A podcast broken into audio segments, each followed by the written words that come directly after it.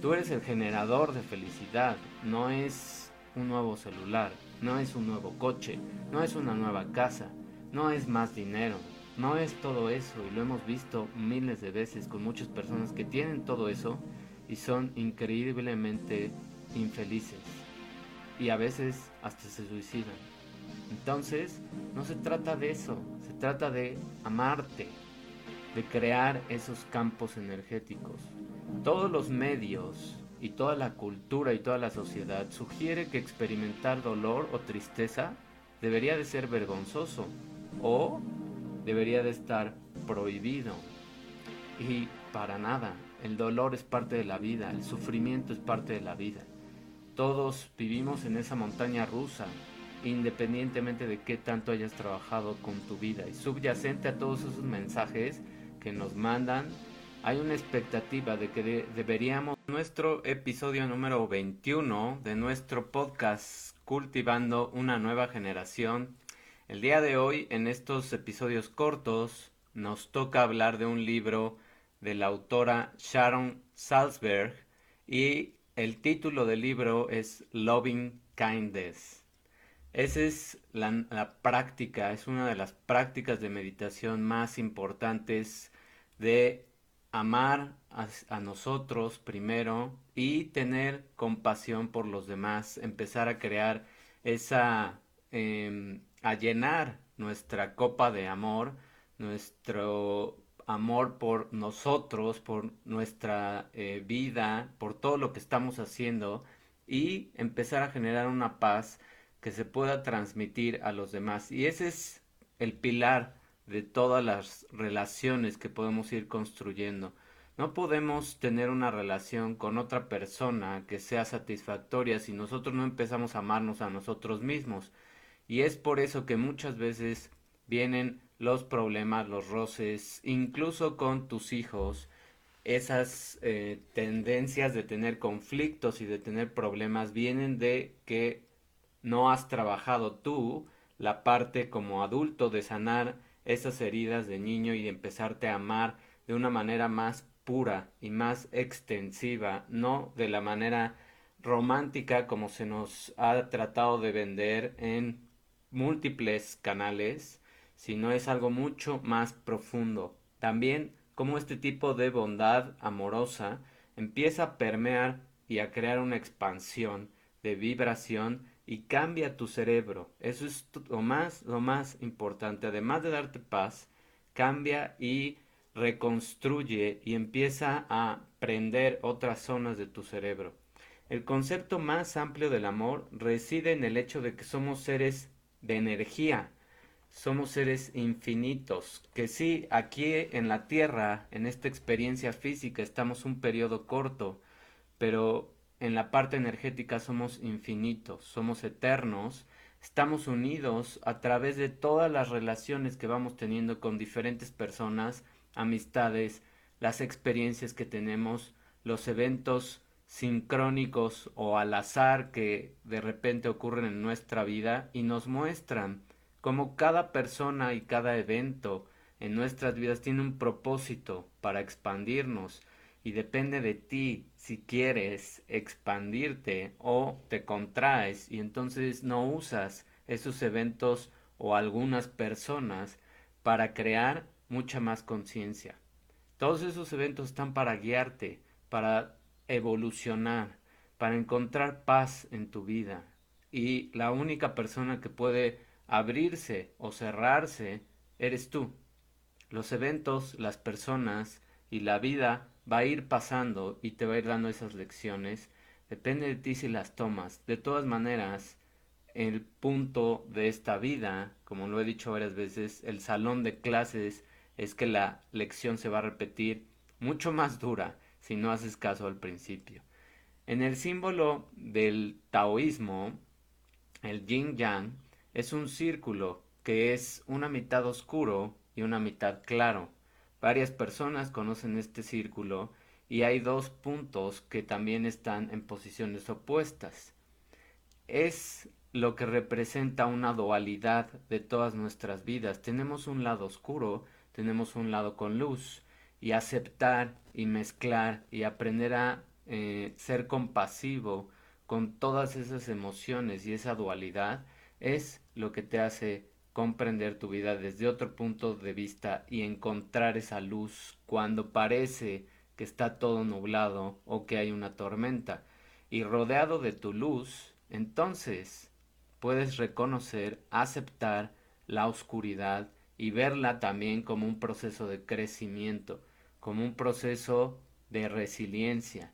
Y apenas hace unos meses todo mundo vivimos este, estos episodios de oscuridad. Y va a haber más, y va a haber más cosas. Y el chiste es qué tan listo estás para lo que viene, qué tan preparada está tu mente y tu corazón, y qué tanto has trabajado en todo este tiempo. De manera menos abstracta, este símbolo del yin yang significa que incluso si las cosas no van bien en tu vida, no debemos ser em, cerrarnos a la felicidad, simplemente ver los eventos donde parece que las cosas son oscuras como eventos que nos van a permitir crecer, hacernos más preguntas sobre esos eventos. Si estamos felices cuando en estas etapas estás teniendo a veces problemas o estás lidiando con esas emociones negativas que también las tienes que aceptar para que fluyan, entonces no puedes ignorar la posibilidad de que en el futuro se pueda repetir un evento de ese estilo. ¿Y qué hace esa manera de pensar de que vas a tener subidas y bajadas? Pues te prepara. Te prepara, te hace más fuerte, te hace más resiliente, te hace más consciente de lo que estás haciendo con tu vida. Y cuando vengan esos estados donde sabes que ya se empieza a oscurecer, y sabes que se empieza a poner difícil, tú estás listo. Es un entrenamiento. Las personas que hacemos deporte, nos encanta esa parte donde también hay dolor, donde hay un cierto sufrimiento tolerable, porque estás empujando hacia algo que sabes que te va a hacer evolucionar, que te va a hacer crecer. Es lo mismo. Los eventos en tu vida, cuando son duros, es también abrir tu corazón y amar esos eventos oscuros, amar esas personas oscuras que a veces en la vida nos pone, a ver, amar toda esa parte de, em, de las caídas, de los fracasos, porque sólo así vas a permitir que la lección se absorba. Y eso es la integración, es la capacidad de aceptar ambos estados, no somos perfectos, y yo, por ejemplo, que estoy haciendo estos videos, que estoy trabajando en muchas cosas, que escribo libros, que me dedico al coaching y que constantemente estoy trabajando, tampoco soy perfecto. También tengo muchísimos defectos y por eso me encanta trabajar en ellos y por eso soy lo más transparente posible con todo lo que hago en mi vida. Porque por supuesto que tengo oscuridad y por supuesto que tengo cosas que trabajar. Si no, como para qué seguiría en este planeta. Todos los que seguimos aquí es porque seguimos aprendiendo y seguimos trabajando y seguimos evolucionando. Si a veces nos ponemos retos más grandes y tratamos de guiar a algunas personas, pues es porque ya pasamos por varias cosas. Esa es la única diferencia. Que hay personas que nos gusta esta parte del desarrollo personal, el desarrollo integral y ayudar a otras personas con nuestro ejemplo, no quiere decir que seamos perfectos, quiere decir que ya aceptamos la oscuridad y que sabemos cuándo aparece y que sabemos a veces cómo regularla y a veces nos falla todavía. Entonces, profundamente aceptando toda esta parte, lo que haces es que creas más felicidad. Creas, fíjate que dije, crear felicidad, no buscar felicidad, no perseguir cosas para ser feliz sino la creas. Esa es la gran diferencia. Tú eres el generador de felicidad, no es un nuevo celular, no es un nuevo coche, no es una nueva casa, no es más dinero, no es todo eso y lo hemos visto miles de veces con muchas personas que tienen todo eso y son increíblemente infelices y a veces hasta se suicidan. Entonces, no se trata de eso, se trata de amarte, de crear esos campos energéticos. Todos los medios y toda la cultura y toda la sociedad sugiere que experimentar dolor o tristeza debería de ser vergonzoso o debería de estar prohibido. Y para nada, el dolor es parte de la vida, el sufrimiento es parte de la vida. Todos vivimos en esa montaña rusa, independientemente de qué tanto hayas trabajado con tu vida. Y subyacente a todos esos mensajes que nos mandan, hay una expectativa de que deberíamos de reprimir cualquier sentimiento de miedo, de dolor o de pérdida. Y eso es lo que hace que te intoxiquen todos esos sentimientos. El dolor es, por naturaleza, una experiencia que aísla, que puede hacernos sentir desconectados de las personas y de la vida, pero cuando definimos el dolor como algo que no lo aceptas, la vida se vuelve aún más restrictiva y te cierras y entonces creas un sufrimiento que puede convertirse en crónico. Eso es lo peligroso.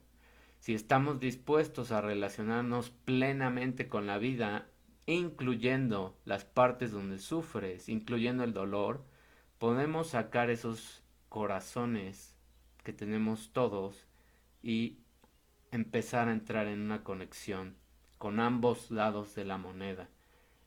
En el budismo, Buda tenía una lista de las ventajas específicas de una práctica que se llama bondad amorosa. Estas lista o estos componentes incluían sueños que eran más placenteros, ser amado por las personas, creer y em, conectarte con todos los seres celestiales que están aquí en la tierra, que son todos los animales y los seres vivos, y, y tener esa unidad con ellos empezar a, crear esa conexión con la naturaleza y a respetar todo. Inmunidad de peligros externos. ¿Por qué inmunidad de peligros externos? Porque todo lo que pase afuera no lo puedes controlar, todo lo que pase aquí sí lo puedes controlar. Esa es la diferencia. Y una mente más serena, una mente en paz. Además, por supuesto, tener una actitud distinta hacia la adversidad no quiere decir que estés feliz en esos momentos, no quiere decir que no te des el espacio para estar triste o llorar, quiere decir al contrario, que aceptas esos procesos y que los dejas fluir y que te das el tiempo.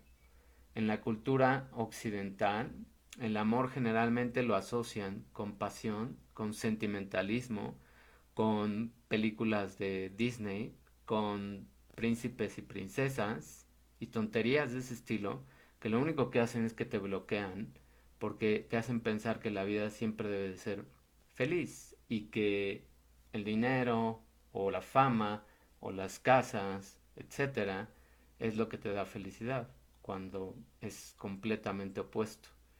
Todo eso entonces crea unos sentimientos de empezarte a ser adicto a querer más, a poseer más personas, cosas y por supuesto experiencias.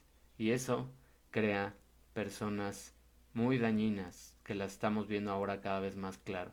Sobre todo todos estos personajes que tienen muchísimo dinero, ya no saben qué hacer y su mente está completamente destruida y se han dedicado a hacer más daño que bien. Ese es el ejemplo de cómo esa cultura de crearte y de programarte que lo que te da felicidad es el dinero y la abundancia solamente material es completamente algo que te hace tener una salud mental pobre y te desconecta de los demás para empezar. ¿Cuál es la frase principal de este libro que te va a ayudar también muchísimo? El concepto budista de meta, no estoy hablando de el nuevo nombre de la red social, estoy hablando de meta, la palabra, abarca el amor, abarca la bondad y la amistad, es ilimitado, es incondicional, es el primer estado fundamental de todas las casas celestiales. ¿A qué se refiere eso? Pues al universo en general, a todas esas personas que estamos aquí, que cohabitamos, incluyendo animales y todos los seres vivos, incluyendo bacterias, virus, etcétera, todo lo que está vivo. Si eres como la mayoría de las personas, entonces puedes mirar a los demás para descubrir si eres aceptado o eres capaz de sentir amor. Porque a veces reflejamos esas cosas en los demás. Al hacerlo, en esencia, estás buscando un reflejo de tu resplandor que es innato.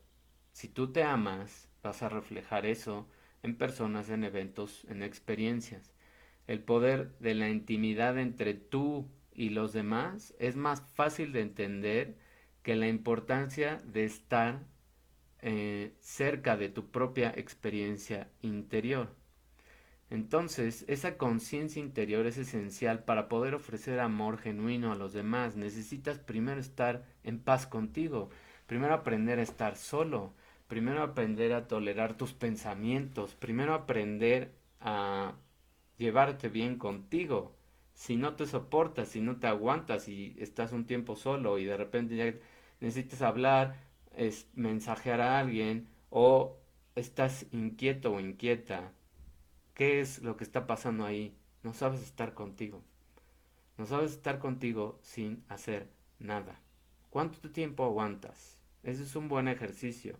¿Cuánto tiempo aguantas estar en paz, en silencio, contigo y tus pensamientos? Velo trabajando, porque esa es la parte también de amarse.